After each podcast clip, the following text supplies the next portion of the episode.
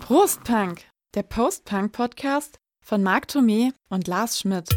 Episode 52, Italo Disco. Und nun zu etwas völlig anderem.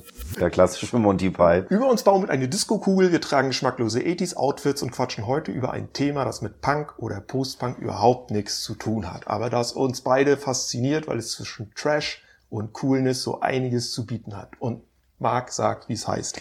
Ja, wir beschäftigen uns heute mal mit Italo Disco. Wir hatten ja schon so ein bisschen äh, uns kaputt gelacht eigentlich über unsere äh, Party-Hits, das glaube ich, äh, die Flirts mit Passion, Ja. war die nicht sogar Nummer eins Nee, gewesen? Nummer drei, glaube ich, war es. Wir hatten echt einiges so an, an Disco und auch an, an, an High Energy. Dead or Alive war, glaube ich, unsere Nummer eins. Ja. Ne? Deshalb wollen wir uns heute mal damit auseinandersetzen und wir haben eben schon drüber geredet. Ich hatte wirklich selten so viel Spaß äh, bei der Vorbereitung wie dieses Mal, weil das einfach irgendwo gute Laune macht. Ne? Wir beschäftigen uns ja häufiger auch mit düsterer Musik und Mhm. das war natürlich jetzt einfach mal klasse. War- Vieles, vieles ja. Neues auch entdeckt. Ne? Hm, Also das Thema war fällig, wir haben da Bock drauf. Der Hinweis, wer es vielleicht nicht weiß, auf diese Party-Hit-Parade, das war unsere Silvester, unser Silvester-Podcast. Genau. Ähm, wer ihn nicht kennt, kann ihn sich natürlich Ja, auf jeden Fall anhören, weil ich meine, so lange ist es ja nicht mehr hin. Ne? Dann brauchst du ja wieder Dann braucht man wieder eine schöne 80er Tanzparty-Playlist. So sieht's aus. Und dieses Jahr bekommt die ja dann Zuwachs. So viel sei verraten. So,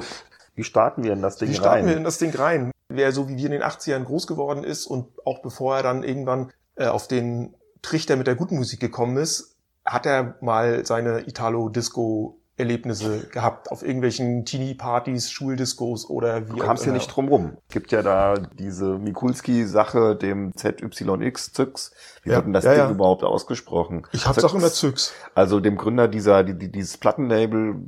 Und Mhm. die hatten dann natürlich eben diesen, diese eine Compilation eben rausgebracht, 1983. The Best of Italo Disco, wo man dann halt so diesen Begriff eingeführt hat. Der stammt ja von ihm. Richtig. Ja. Ähm, aber das ist schwierig. Bis dahin gab es ja nicht irgendwie eine Definition für dieses Genre. Das Spaghetti-Disco habe ich jetzt gelesen, Ja, wurde das auch genannt. Siehste, jedenfalls, italienische Musik hatte damals natürlich gerade bei uns in Deutschland einen hohen Stellenwert, ne, so auch durch Adriano Celentano und wie sie alle hießen, ne, so die dann praktisch so aus den 70ern so dieses Ja. italienische Chanson, Albano und Romina Power, auch wenn sie Amerikanerin ist, aber ne, das waren so Klassiker und in Deutschland wurde das unheimlich gerne gehört, weil man damit wahrscheinlich auch so ein bisschen seine Urlaubsstimmung Auf mit jeden irgendwie Fall. Einer der Gründe, der diese italienische Disco-Musik dann ja auch so populär gemacht hat, weil eben Touristen, nicht nur deutsche Touristen, aber generell Touristen, die in Italien Urlaub gemacht haben, dort in den Discos mit dieser Musik in Berührung gekommen sind und dann gesagt haben, geil, ich kaufe mir hier irgendwie die Single und nehme mir die mit oder ich, ich guck, kriege ich die nicht in Deutschland? Nee, kriege ich nicht. Oh, ist aber schade. Und Mhm. jedenfalls hat das dazu geführt, dass diese Musik dann eben auch über die italienischen Grenzen hinaus populär wurde. Und dann hat halt dieser Mikulski, äh, ich weiß jetzt gerade nicht, wie er sein mit Vornamen heißt, der Bernhard. Zux Bernhard, der lebt auch leider schon nicht mehr. Nee, 97 gestorben. Ähm, der hat dann eine geschäftliche Spürnase bewiesen und hat gedacht, Mensch, damit kann man doch eine Mark machen, hat halt die Platten importiert, hat den deutschen Vertrieb organisiert, hat die hier dann äh, auf den Markt geschmissen, hat diese von dir schon angesprochene Compilation gemacht und das war dann wie so ein Brandbeschleuniger. Und Auf dann sind ja Fall. irgendwann auch Künstler außerhalb Italiens auf diesen Zug aufgesprungen, wie es dann ja immer so ist, wo dann äh, Musik in diesem Stil unter dem Label Italo Disco produziert wurde. Kommen wir alles nachher noch drauf. Italo-Pop, Italo-Schlager, das funktionierte damals alles schon. Mhm. Warum jetzt nicht mal Italo-Disco irgendwo da reinzubringen? Also ich meine, Rigera hatten zum Beispiel einen, einen Mega-Hit. Vamos a la playa, Dann gab es natürlich so etwas ekelerregendere Sachen, mal mag ich überhaupt nicht wie Gazebo, I like Chopin, aber das sind halt auch so aber ein diese... Riesenhit. Ich war ein finde ja auch Riesenhit. irgendwie Und aber das weißt du, das, da, Nervig, da merkst du so, wie nervig. unterschiedlich das halt auch ist. Self-Control. Genau, von Ruff, wobei das klingt jetzt für mich überhaupt nicht nach irgendwie Italo-Disc.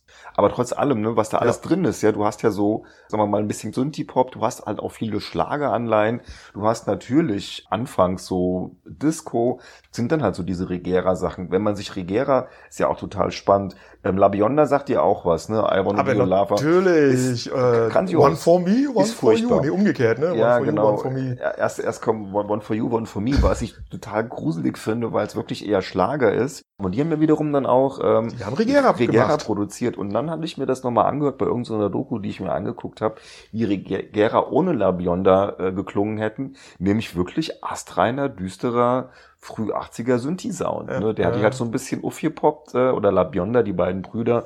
Ist doch toll, ne? Camelo und Michelangelo. La Bionda. Also italienischer kannst du eigentlich gar nicht heißen. Und die haben immerhin ihre italienischen Namen behalten, weil alle anderen haben dann ja sich englische Künstlernamen zugelegt.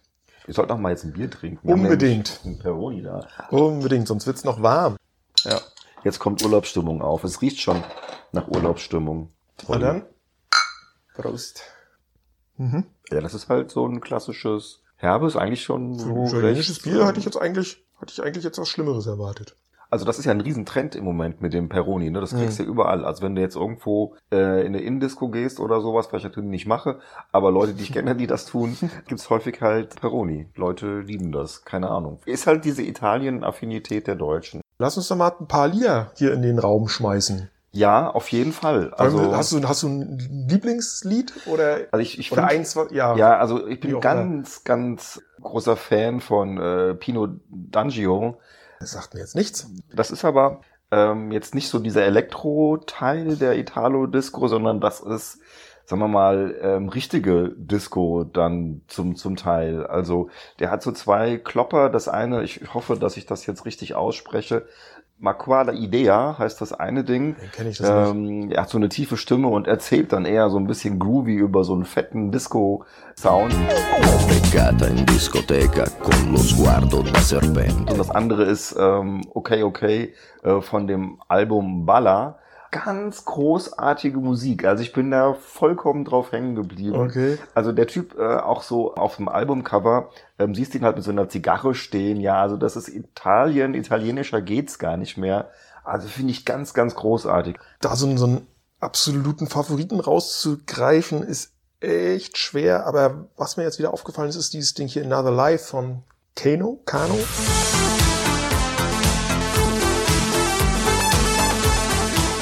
Das klingt immer noch total frisch. Könnte auch heute produziert sein im Stile von vor 35 Jahren. Also das ist so ein Ding, wo ich auch gedacht habe, ja, so ein paar Sachen sind so ein bisschen inzwischen, wie du immer so schön sagst, schlecht gealtert. Aber der hat mich wieder sofort irgendwie aus den Socken gehauen. Ich finde nach wie vor ist ein Lied, was ich schon immer geil finde, ist dieses Hey Hey Guy von Ken Laszlo, aber nur die lange Version. Auch das ist ja so eine Sache, ne? Das Ganz vieles wird ja 12 mega- Inch und so Mega gemacht, tolle ne? Ja. Maxis gemacht. Selbes gilt für die Maxi-Version von Self-Control, wir hatten es schon von Ruff, ähm, wo hinten noch dieser Rap-Teil kommt. Also das erste Stück ist im Prinzip wie so, wie man es kennt, so wie es Laura Branigan dann ja auch gecovert hat. Das ist ja auch noch eine kuriose Geschichte. Ja, die war ja erst Und- und sogar, dann- sie hat ja zum Hit gemacht. Und dann durfte kommt hinten, er. dann macht er noch so ein, so ein Hip-Hop-Sprechgesang-Teil, kommt dann noch so hinten ran. Weil die haben ja damals, Laura Branigan und Raff hatten ja tatsächlich in einigen Charts Platz 1 und Platz 2 mit dem gleichen Song inne. Ja. Was ja total Ja, ja, gaga ja, ist. ja genau, irgendwo, weil sie ne? hat's gecovert und Mhm. irgendwie noch zeitgleich oder vor ihm auf den Markt gebracht. Mhm.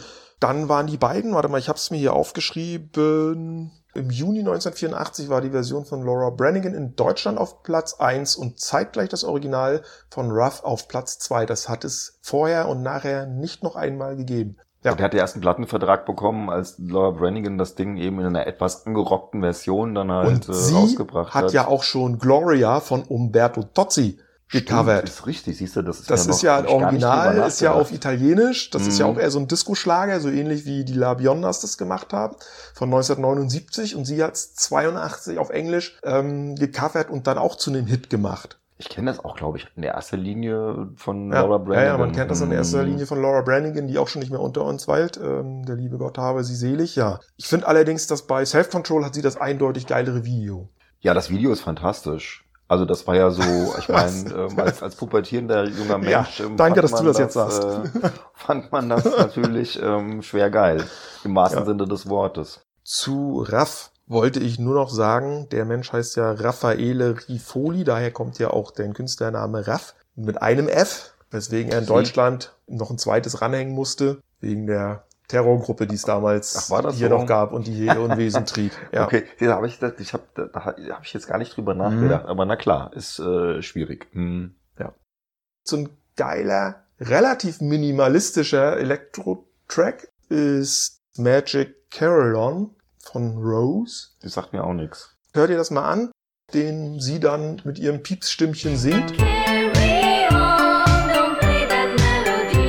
Dann sagt ja Armin Peck was. Nee, das sagt mir wieder nichts. Siehst du, das ist nämlich auch auf der Styx Compilation drauf. Die haben so ganz geile Songs gemacht wie Suicidal oder äh, Love Disgrace. Hörst dir an. Ja. Es ist unglaublich, wie cool das schon wieder ist, weil das ist auch eher so Dark Disco. Also das ist Mhm. echt so ähm, Synthie-Pop. Das hat mit Disco jetzt in meinen Augen gar nicht mehr viel zu tun. Klingt für 83 mega geil produziert. Also echt ganz toll.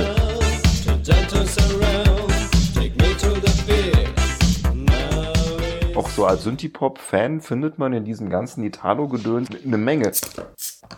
Das Ganze hat ja seinen Ursprung natürlich in der Disco-Bewegung äh, der Mitte 70er, späten 70er in den USA, aber wo natürlich auch vieles gar nicht amerikanisch produziert wurde, sondern Beispiel Giorgio Moroder, der natürlich für Donna Summer die großen Hits ähm, Grandios, ne, wenn man Love heute- Love to Love You Also, produziert hat. Das ist ja, der hat ja diesen Synthi-Sound in die Disco gebracht. Richtig, Und ja, ja. Also schlimm, wie viele unterschiedliche Verweise wir jetzt schon wieder hier Der so Giorgio Moroder, haben. ein Südtiroler, großer Ähm, Vorreiter, hat eben in, München produziert, genau. Ja. Und Disco äh, ging ja dann auch Ende der 70er auch schon ein bisschen mh, so, zu- so auf so einen Peak zu. Und dann äh, haben die Italiener ja angefangen, unabhängig davon, aus diesen Elementen. Dann kam aber auch New Wave dazu, weil das ja so das nächste große Ding Mhm. war.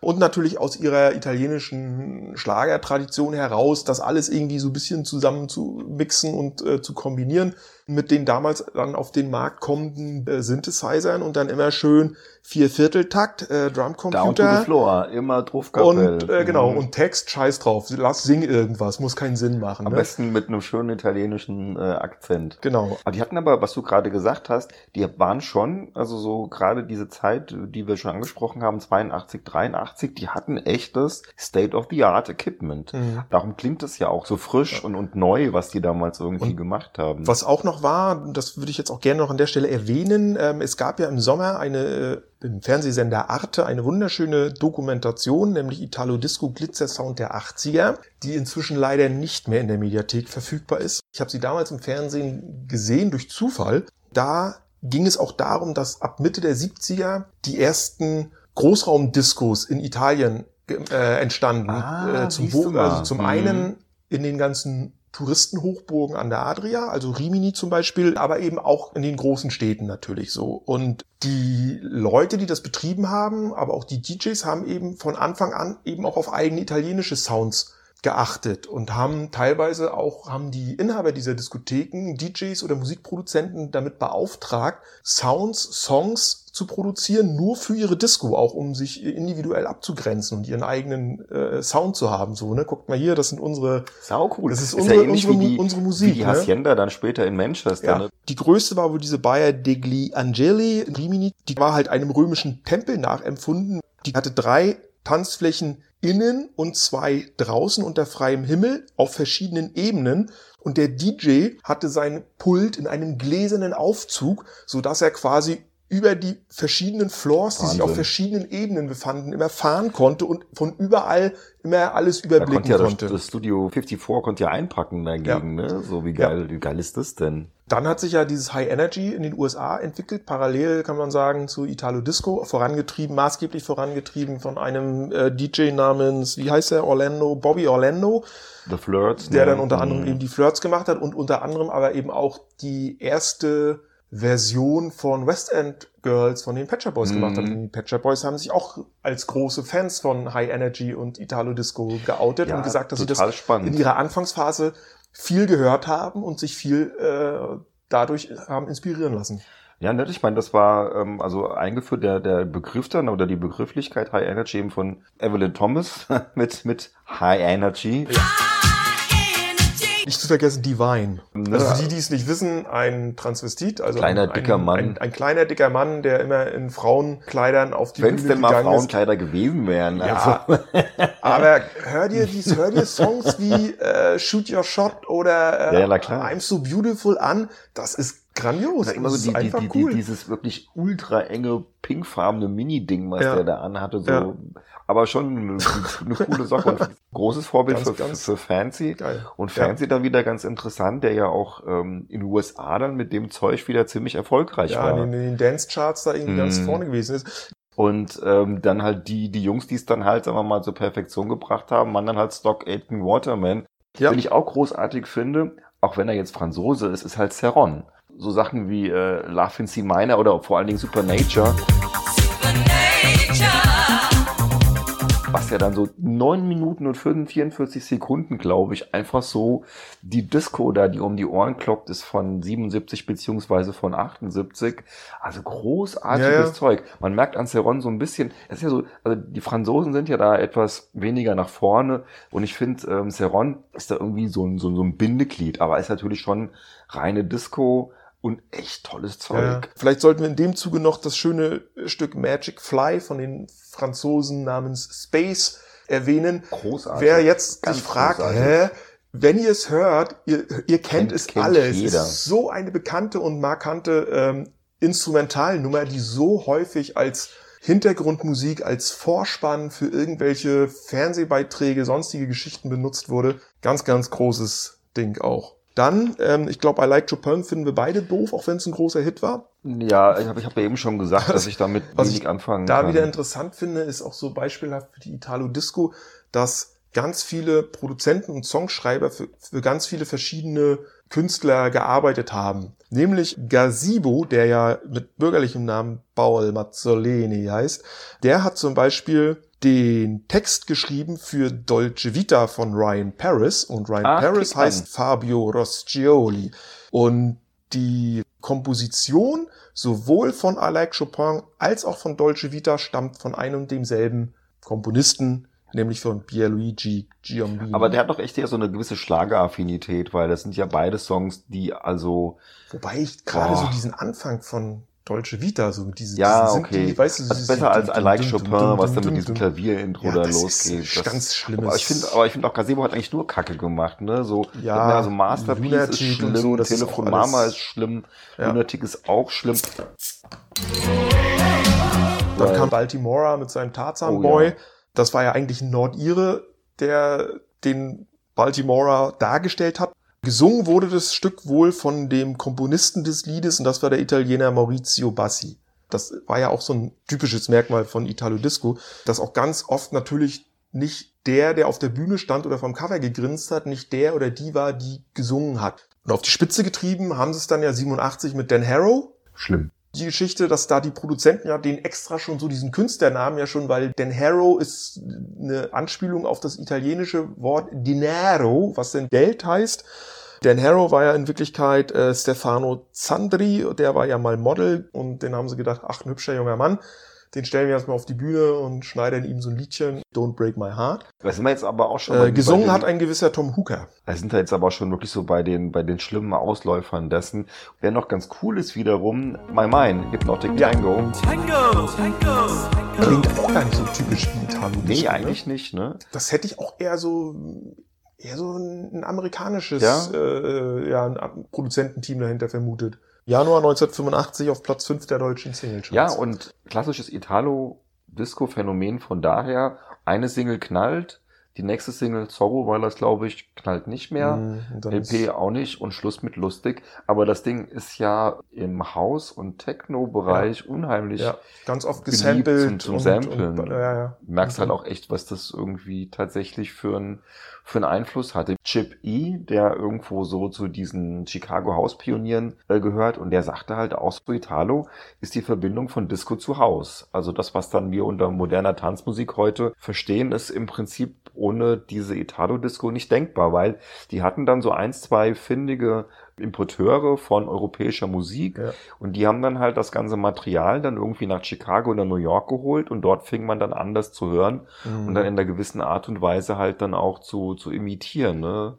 Auf der anderen Seite mündet es natürlich auch, und da ist ja Italo Disco genauso ein Vorläufer, es mündet natürlich auch in Eurodance und es mündet natürlich auch in Modern Talking. Gutes Beispiel für erste Single hat geknallt, zweite schon nicht mehr und dann war Sense Scotch. Siehst du, Wir erinnern uns an den Hit Disco mehr. Band mit dem Huster am Anfang. Ach doch, ja, logisch. Ja, wo wir damals alle gedacht haben, oh, wie lustig ist Mhm. denn das? Wie geil ist denn dieses Lied? Ich finde, das Lied an sich ist auch schon schwach, wenn das nicht diese skurrile Komponente mit dem Husten hätte. Danach kam ja Delirium Mind, da geht es mit diesem La La La Siehst du, das La weiß La ich La auch schon La nicht La mehr. La Von so wann ist los. das eigentlich? Das ist von 1984. Okay. Ähm, und dann kam noch eine dritte Single, deren Name mir jetzt nicht einfällt, weil die dann schon komplett auch untergegangen ist. Und dann hätte ich noch eins, noch mal, um noch mal kurz zurück nach Frankreich zu gehen. Jawohl. Das war 1982. Du erinnerst dich sicherlich an Words Don't Come Easy. Ja, ne? Und wir haben uns immer gefragt, wer ist eigentlich dieser Don Camisi? Ähm, Eva Davids hatte ja damals eigentlich überhaupt nichts mit zu tun mit Italo Disco, wird heute aber aufgrund der musikalischen, ja, des, Ja? des, des Stils Okay. immer mal gerne mit in diesen Topf geschmissen. Hat ja diesen gediegenen Schwurf-Rhythmus auch so, ne, eins, zwei Tipp, Ist ja das, diesen, diesen Disco-Fox. Da ging es dann ja schon los, dass dann eben immer mehr auch ausländische Künstler und Produktionen mit da reinkommen. Wir hatten schon die Flirts aus den USA von Bobby Orlando produziert, quasi ein Damentrio mit wechselnden Frauen.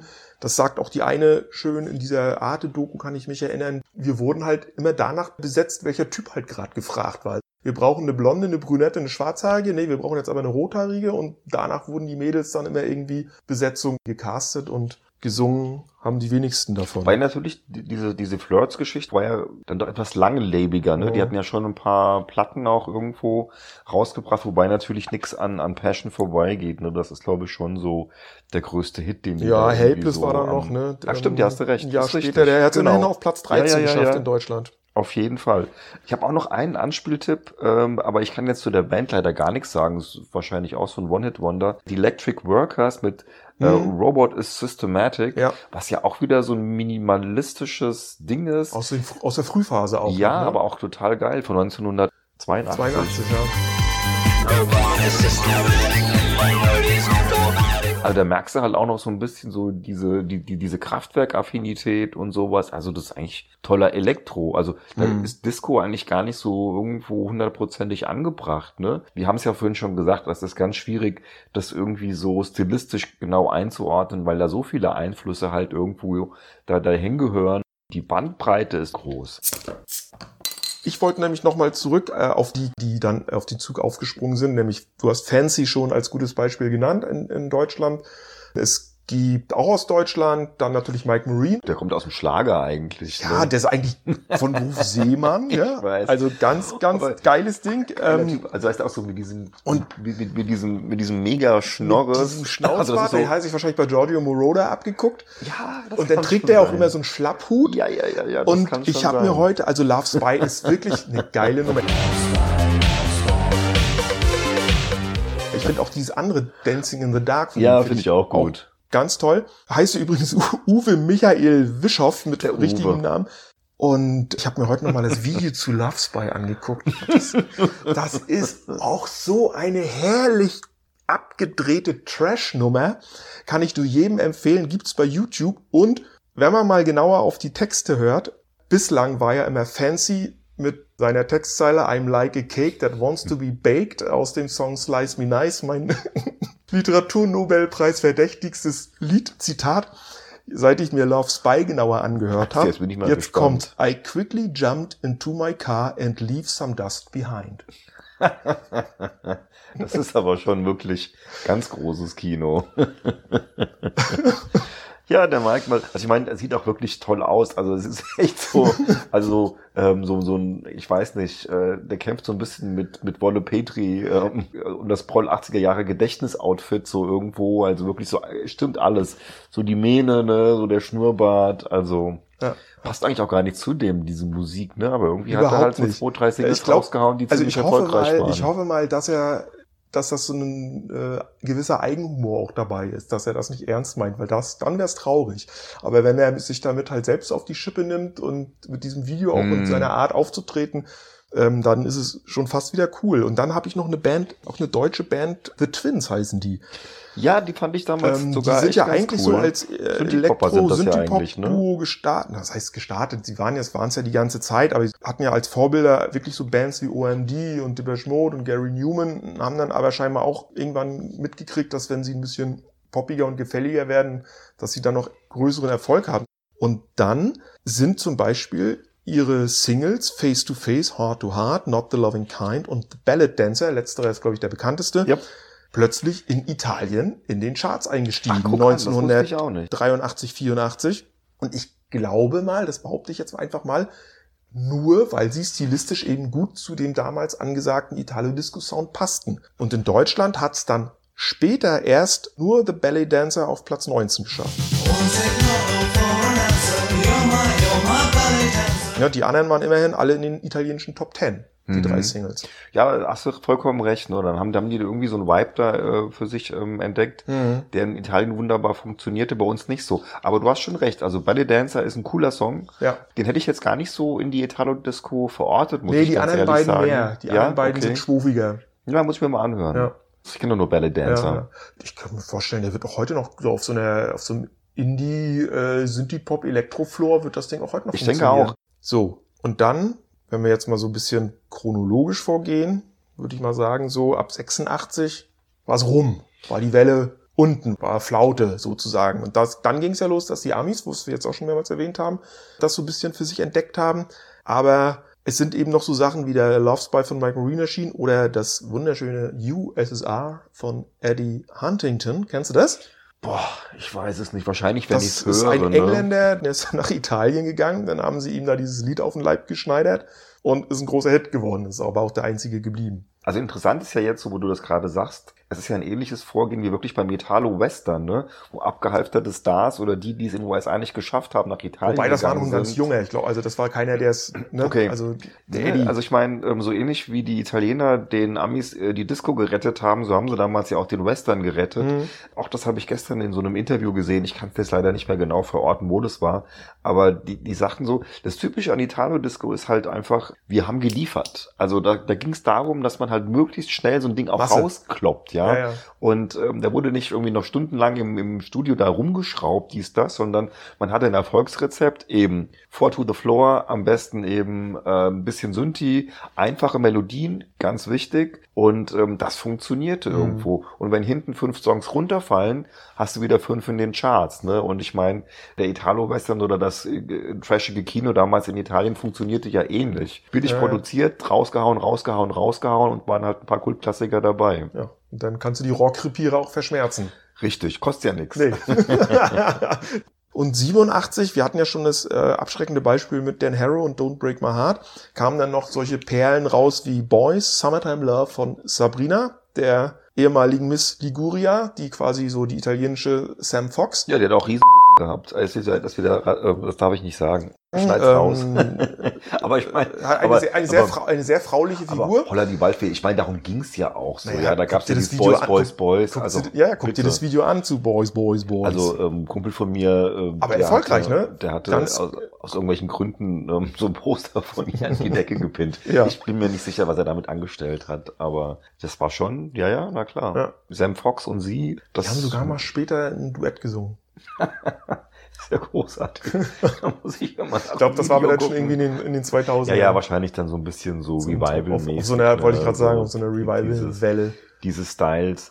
Na gut, Sam aber Fox ist ja inzwischen mit einer Frau verheiratet. ja, ich weiß. Das Ding ist halt so ein bisschen, wir hatten es ja auch, glaube ich, zu dem parallel laufenden High Energy, Mhm. dass natürlich Dead or Alive ein geiler Song ist und ich meine, was dann halt so so Stock Aitken Waterman da so aus dem Handgelenk geschüttelt haben, ist halt auch nur noch so eine laue, so ein lauer Abklatsch von dem, was sie halt mal wirklich in den frühen 80ern oder in den frühen mittleren 80ern gemacht haben. Ne?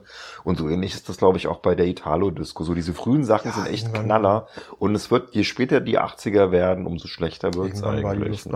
Ja, aber wir haben es ja trotzdem festgestellt, viele von diesen frühen Sachen haben einen enormen Einfluss und vieles von dem hört man auch tatsächlich noch heute in, in, in Samples, also Ja. gerade in der elektronischen Tanzmusik.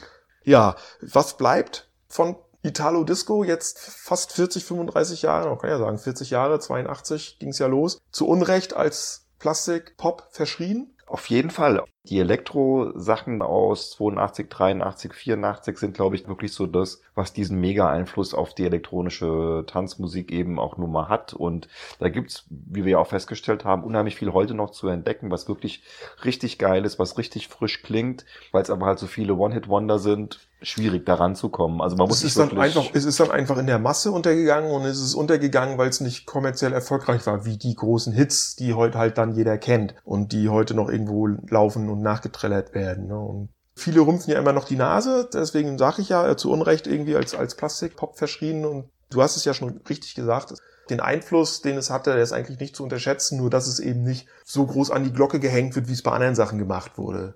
Das ist eher so, so unterschwellig in spätere äh, Musikstile Einfluss gefunden hat. Genau, also auch da, wir hatten es ja. Ja. auch schon mehrfach angesprochen, die, die Bandbreite ist halt sehr groß. Ne? Und Mhm. natürlich gibt es eben viele Sachen, die poppig sind, wo man wirklich sagen kann, heute so auch schlecht gealtert, aber es gibt gerade so bei diesen Elektropionieren wirklich viel, viel schönes Zeug, was man da entdecken kann, was echt ganz grandios ist und ähm, was du heute auch noch auf jeder ähm, Elektro-Disco spielen könntest, ja, also was du auch, glaube ich, mit moderner Musik mixen könntest, ohne dass das groß auffällt. Ja. Vielleicht könnten wir diesen Podcast beenden mit einem Zitat aus dieser Dokumentation, von der jetzt schon mehrmals die Rede war, nämlich in der hat ein italienischer Soziologe gesagt, in Mexiko tanzt man für die Revolution, in Swinging London tanzt man, um die Welt zu verändern, in Italien tanzt man nur, um gut auszusehen. Das finde ich jetzt ein tolles Schlusswort. So ist es. Da gibt's nichts mehr dazu zu fügen. Deswegen sagen wir heute auch mal nicht Prost Punk, sondern einfach nur Arrivederci. Arrivederci.